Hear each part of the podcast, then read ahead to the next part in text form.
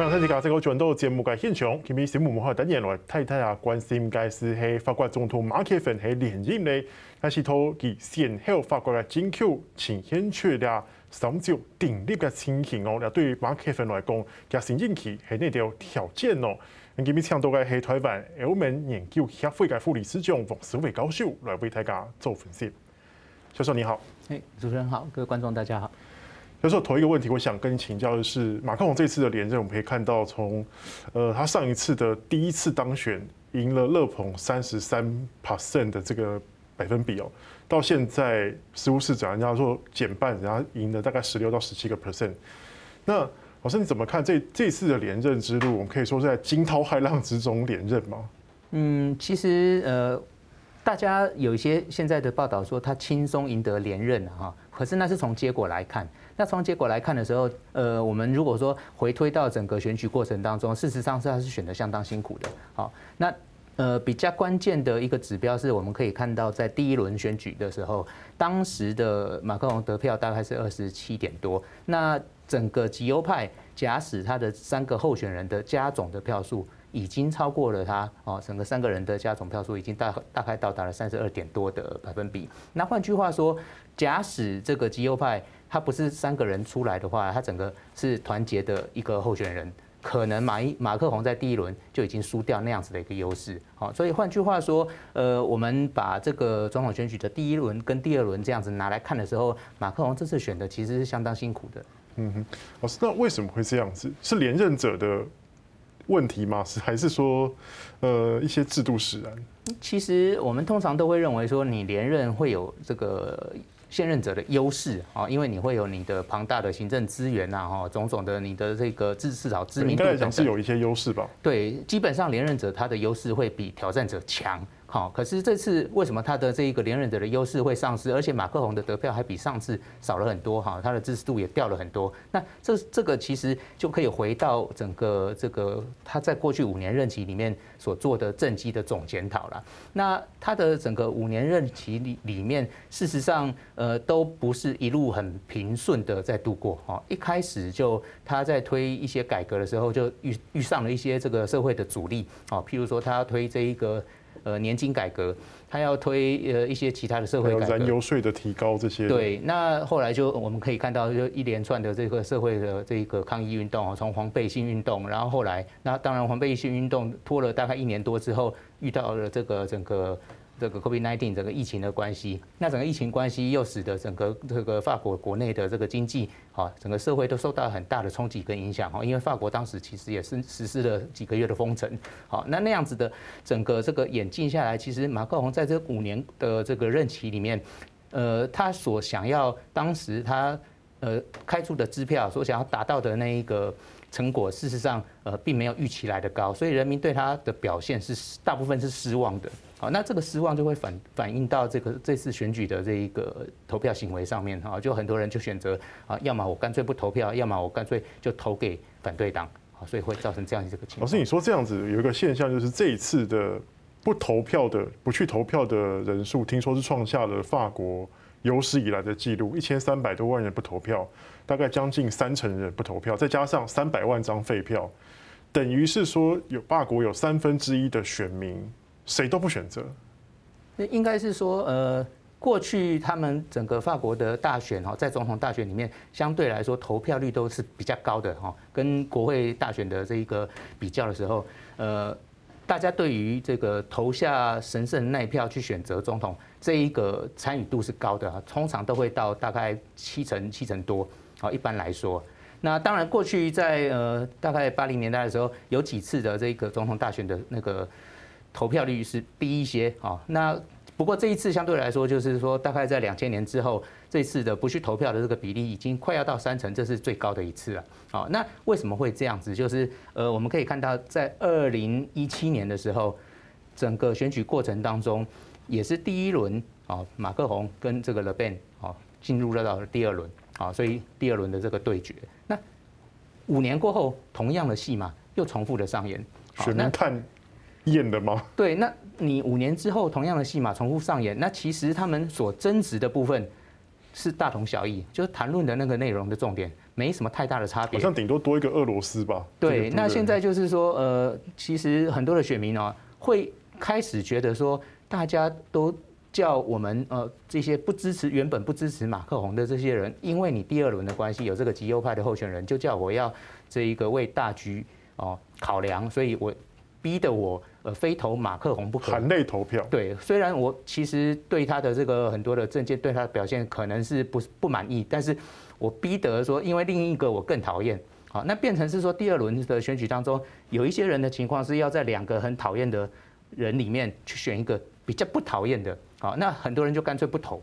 好，因为他会认为说，那我心不甘情愿投投这个票对我来说意义不大，所以这次的整个不去投票的那个比例相对又高，哦，那当然就是说从这样子的状况，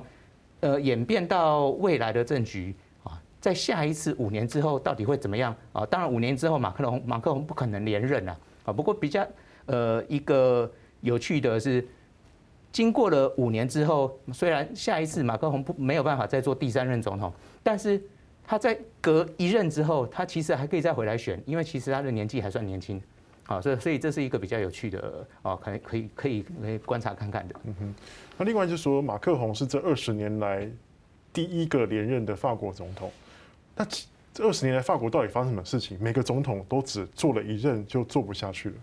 老师可以帮我们稍微回顾一下。对，应该是说，呃，为什么大家呃去看说，好像过去的这个总统只能做一任哈？那当然就是呃，从两千年之后一直到二零零七年了哈，就是两千零二年是呃希哈克最后一次的总统大选哈，那他的任期到了二零零七年。在二零零七年之后换了萨科齐，好，那萨科齐其实他的形象就是呃，当时大家称呼他叫做 “bling bling 总统”。那 “bling bling 总统”就是说他的这个表现，事实上某种程度的那种炫富风格，或者是说好大喜功等等那个风格，跟法国的呃人的这个品味是不相同的。好，所以他的这个 “bling bling 总统”做了五年之后，后来换上了欧兰德。那换上了社会党的欧兰德。他的表现又呃不如预期哈，那大家对于欧兰德整个呃任内最大的这一个印象，就只有他骑着小他的小绵羊去见他的女朋友，好，那这个是变成是说整个呃对于法国人都把他当成是茶余饭后的一个笑话啊，那所以呃在萨科齐之后换了欧兰德，那欧兰德的表现又呃真的是不理想，他自己到后来连要寻求连任的那一个表示都没有，所以欧兰德他是自己都不选了。那才换上马克宏，好，那所以整个我们看到好像是说，呃，法国总统只能做一任，其实他的那个整个背后的原因都不一样，啊，所以大概不是说，呃，法国的总统，呃，在过去大概因为处境艰难只能做一任，而是他的背后的种种原因刚好都不一样，哈，所以这次法国的总统看到马克宏他可以连任，事实上，呃，不太能够把它归结说法国的总统就很难做，所以他只能做到一任。嗯哼，老师，那我可以把它归结成，你刚才前面有讲到说，是因为极右派的势力让中间的马克宏助攻了他，让他当选连任吗？对，那现在其实呃。整个过去的这个状况，我们可以看到整个极端的势力啊，一直在侵蚀，一直往中间靠，所以一直在侵蚀比较温和政党的这些形象，不管是传统的右派或者是传统的左派。好，那整个传统的右派就是我们刚刚才提到的这个萨科齐，他所代表的是传统的右派，还有这个传统的左派，啊，就是欧兰德刚才也提到的啊。那他们两位分别没有当总统之后，事实上，事实上他们的整个政党的支持度都快速的消减当中。好，所以快速的消减当中，变成是极端势力，它逐渐的呃，把它的这一个势力范围往中间侵蚀。那中间这一块，它有没有办法呃去扩大？那马克宏当时是占到了这一个机会，所以他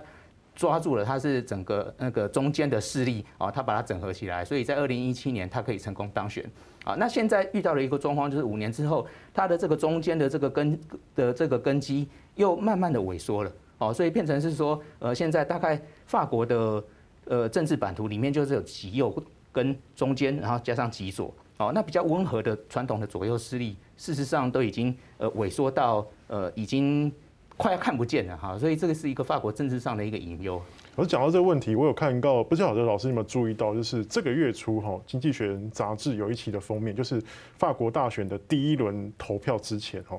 它有一个封面就是。呃，马克宏扯着法国国旗的左边跟右边两个扯在一起，它的封面的标题叫做“为什么马克宏的命运比法国还重要，就是你讲的吧，它的中道路线。对，那因为我们其实在，呃两千年之后啊，从从一开始的这个第三条路，从那个 Tony Blair 哦，英国的前首相所提出来之后，呃，大概慢慢的很多国家都开始走所谓的这种不左不右的中间道路。那可是这个中间道路，它基本上还是会有一定的那个